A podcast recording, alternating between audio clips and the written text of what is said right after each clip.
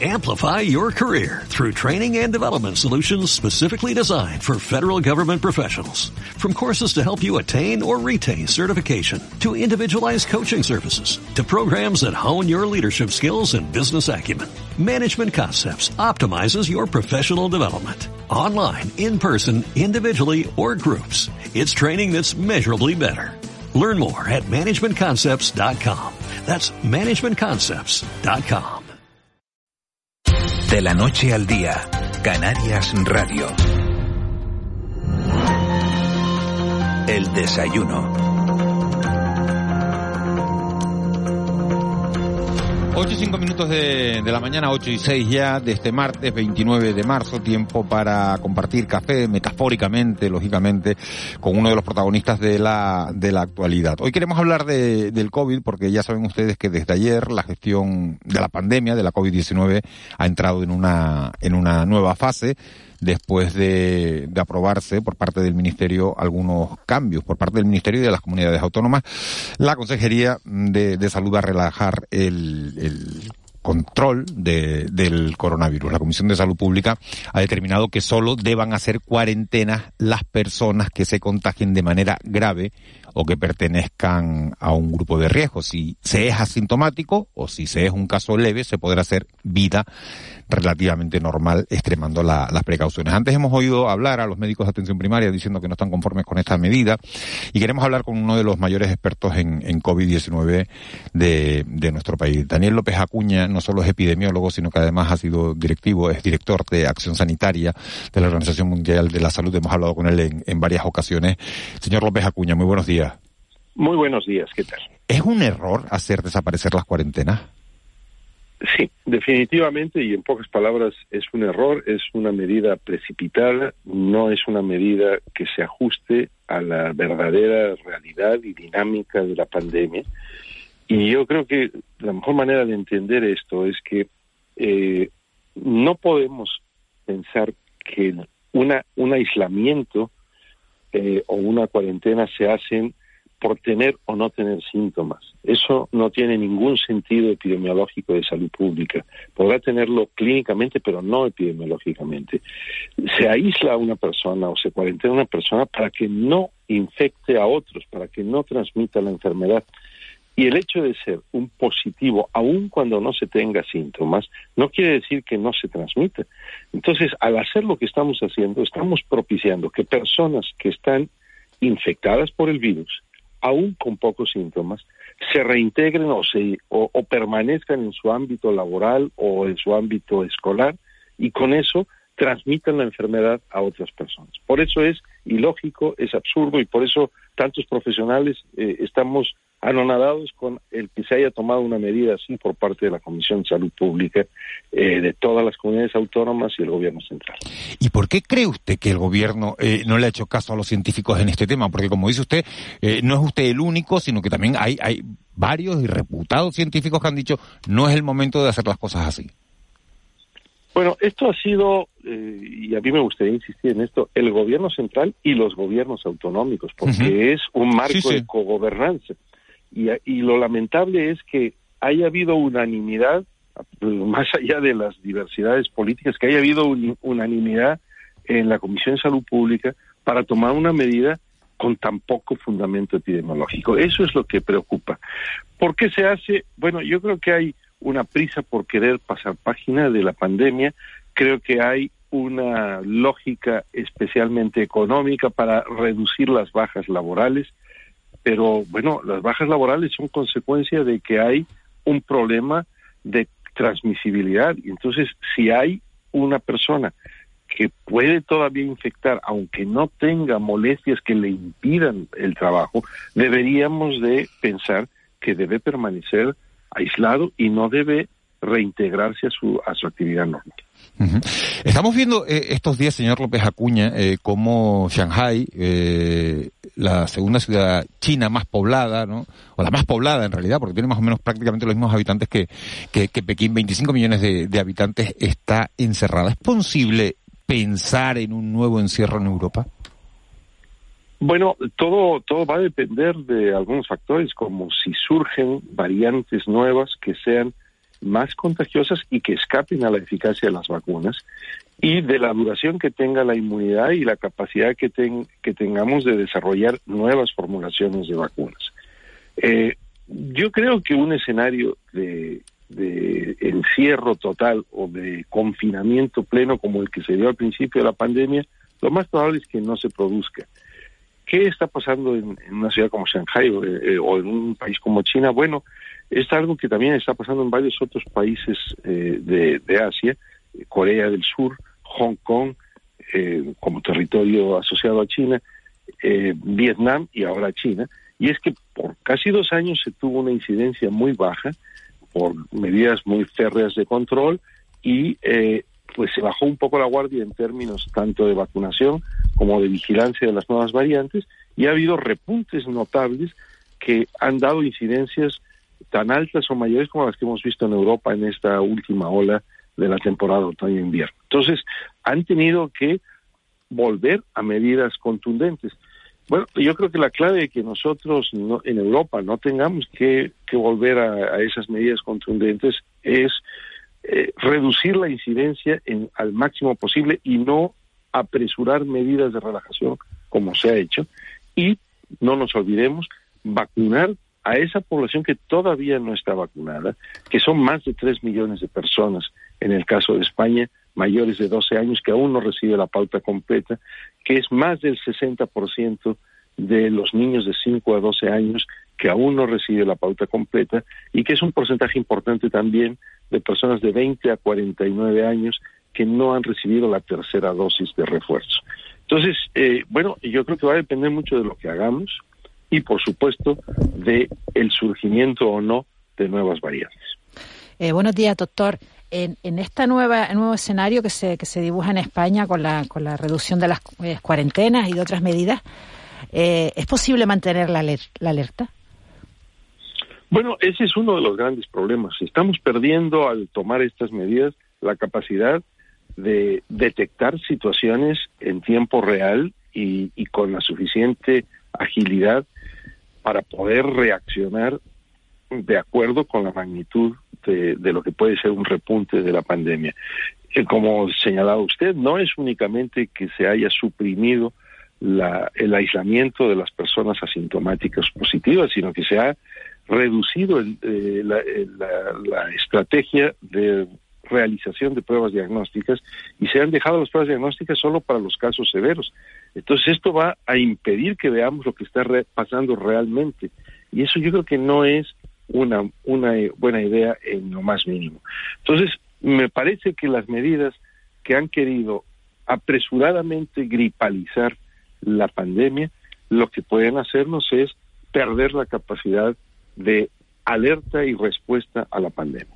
Y en el supuesto de que, de que apareciera una, una nueva ola, eh, estas medidas de alerta, eh, claro, es lo que usted acaba de comentar, ¿no? Son, son, son inferiores.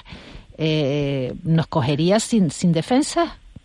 Bueno, lo sensato sería que si tenemos repuntes advertidos por colapso en la atención primaria, por un incremento del número de personas hospitalizadas, eh, nos, vamos a tardar más en detectarlo porque no estamos midiéndolo todo, ese es el gran problema, pero habrá que volver a las medidas anteriores si hay un repunte. Eh, yo creo que esto no es un tema en donde se haya dado, se haya pasado página definitiva e irreversiblemente. Lo que hay que tener es la capacidad de adaptarse para reaccionar a la situación que estemos enfrentando. Pero nos vamos a tardar más en tener una capacidad de respuesta. Ya la OMS lo dijo usted, señor López Acuña, Usted, usted ve a la gente preocupada en la calle, porque aquí da un poco la sensación de que, de que la pandemia se ha acabado, ¿no? Bueno, eh, depende de dónde esté uno. Yo, yo vivo en Gijón, yo sigo viendo mucha gente en la calle, eh, por fortuna diría yo, usando mascarilla porque sabe que no puede evitar la, no puede asegurar la distancia física o la o las no aglomeraciones y por supuesto en interiores. Eh, quizá en algunos territorios más turísticos o insulares, eh, mm, en donde hay un mayor flujo de personas de fuera también, que eh, ya no están siguiendo medidas restrictivas en sus países, bueno, hay una tendencia como a, a, pensar que esto se ha terminado. Bueno, la realidad es que en las últimas semanas lo que tuvimos fue repunte en varias comunidades autónomas. Ahora va a ser difícil que podamos hablar de estas cosas porque no vamos a estar midiendo de la misma manera que medíamos al no realizar el suficiente número de pruebas diagnósticas. Pero yo creo que la gente debe entender que no puede pensar que esto ha terminado. La pandemia sigue y muy activa en el mundo. Como señalaba yo, la OMS dijo, este no es momento para dejar de hacer pruebas diagnósticas y para dejar de rastrear y para tomar las medidas epidemiológicas que se, que se venían tomando en términos de protección y en términos de restricciones cuando es el caso. Pero, eh, eh, doctor, buenos días. Mm, el día 6 está convocada también la Comisión de Salud Pública y luego el, Comité Interterritorial de Salud, que son un poco los organismos que, que toman decisiones, y un poco sobre la mesa todos tenemos claro que se va a tratar el asunto de las mascarillas. Y la verdad es que, como dice Miguel Ángel, la expectativa que hay en la sociedad, mm, yo creo que tanto Canaria como Asturiana, si me lo permite decir, es que se acaben las mascarillas en interiores. Eh, ¿qué, cree, ¿qué, cree usted, ¿Qué cree usted que va a pasar y qué cree y qué cree que debería hacerse? Eh, lo que creo que debería pasar es que no se retire el uso de la mascarilla en interiores, que es la única barrera que tenemos para frenar transmisiones en espacios mal ventilados, en espacios en donde se concentran las, eh, los aerosoles que pueden transmitir el virus. Yo creo que esta prisa por quitar la mascarilla es totalmente infundada, injustificada, es una expectativa que se ha generado entre los políticos y en la sociedad que no se corresponde con lo que tenemos necesidad de tener o de hacer. Eh, eh, a mí me parece que pensar que vamos a alcanzar la gloria por el día que nos quitemos la mascarilla en el interior es un concepto equivocado. Debemos quitarnos la mascarilla en el interior el día que no tengamos transmisión comunitaria el día que el virus no esté circulando así. Pero doctor, esa batalla no la perdimos ya, porque es que nos hemos, hemos asumido que vamos a convivir con el virus. Entonces, claro, bueno, la alternativa es mantener las restricciones indefinidamente. No es indefinidamente, es hasta el momento en que consigamos que la incidencia sea baja y la cobertura vacunal sea plena. Eh, y ahí es en donde no se está eh, haciendo la adecuada pedagogía. Hay ciertas restricciones que debemos y tenemos que mantener, y la, la solución no es, como se dice, convivir con el virus. Convivir con el virus no puede significar infecciones que pueden redundar en COVID persistente o en casos severos. Convivir con el virus no puede ser lo que hemos tenido en la sexta ola, que es más de 13.000 fallecimientos en España, en esta última ola de diciembre a marzo. Entonces, eh, yo creo que nos está faltando entender lo que es una dinámica pandémica y no se trata de pensar que vamos a tener restricciones de por vida, pero no deberíamos de quitar la mascarilla en interiores hasta no tener una incidencia de 25 a 50 por 100.000 habitantes, tener una transmisión que solo sea en brotes aislados y que no sea una transmisión comunitaria como la que tenemos hoy. Doctor, ¿y qué está pasando en, en los países en desarrollo respecto bueno, a la, a la extensión de la vacunación y a la posibilidad de que, de que, de que sean focos de nuevas variantes. Bueno, seguimos arrastrando de una manera dramática el problema de la inequidad en la vacunación en el mundo y con países en desarrollo que tienen bajo acceso, poca cobertura, no solo porque no tengan suficientes vacunas, que ya es un primer problema, sino también porque tienen baja capacidad de aplicación de las vacunas por la precariedad de sus sistemas sanitarios. Entonces, mientras tengamos bajas coberturas en el mundo en desarrollo o en el mundo desarrollado en donde hay gente que no quiere vacunarse, que sigue siendo el escenario de muchos países. Ucrania antes de la guerra tenía una vacunación de solo el 35% de la población, lo cual pues evidentemente incrementaba notablemente el riesgo de incidencias altas. Pero mientras tengamos bajas coberturas de vacunación y altas incidencias, sea en el mundo en desarrollo o en el mundo desarrollado, vamos a tener una más alta probabilidad de que surjan nuevas variantes más amenazadoras, más contagiosas y que escapen a las vacunas. Usted estudia mucho eh, eh, y le he leído un poco sus artículos, ¿no? La divulgación sobre, bueno, sobre la vigilancia la, de, de las nuevas variantes. Llevamos unos meses que, en fin, que, bueno, porque variantes siguen apareciendo, lo que ocurre es que sean dignas de interés, dignas de atención, preocupantes. Eh, llevamos unos meses que en principio pues Omicron fue el último susto, por decirlo de una manera, ¿no? Bueno, lo que pasa es que hay que calificar eso. Mm, Omicron tradicional fue el último susto, pero han surgido sublinajes o variantes nuevas que empiezan a ocupar más el espacio de eh, la dominancia de las infecciones, como es la variante B2 o como es la combinación de Delta con Omicron. Este es un tema en el que tenemos que estar permanentemente alertas, que tenemos que vigilar cualquier surgimiento de nuevas variantes. Ojalá no tengamos la aparición de variantes que nos pongan eh, realmente a temblar en términos del, del, del, manejo efectivo de la gestión de la pandemia, pero es un tema que no podemos dar por zanjado porque haya aparecido Omicron. Mucha gente, eh, yo creo que ha transmitido equivocadamente el mensaje de que Omicron era el fin de la pandemia, que esa, esa variante, con esa variante terminábamos.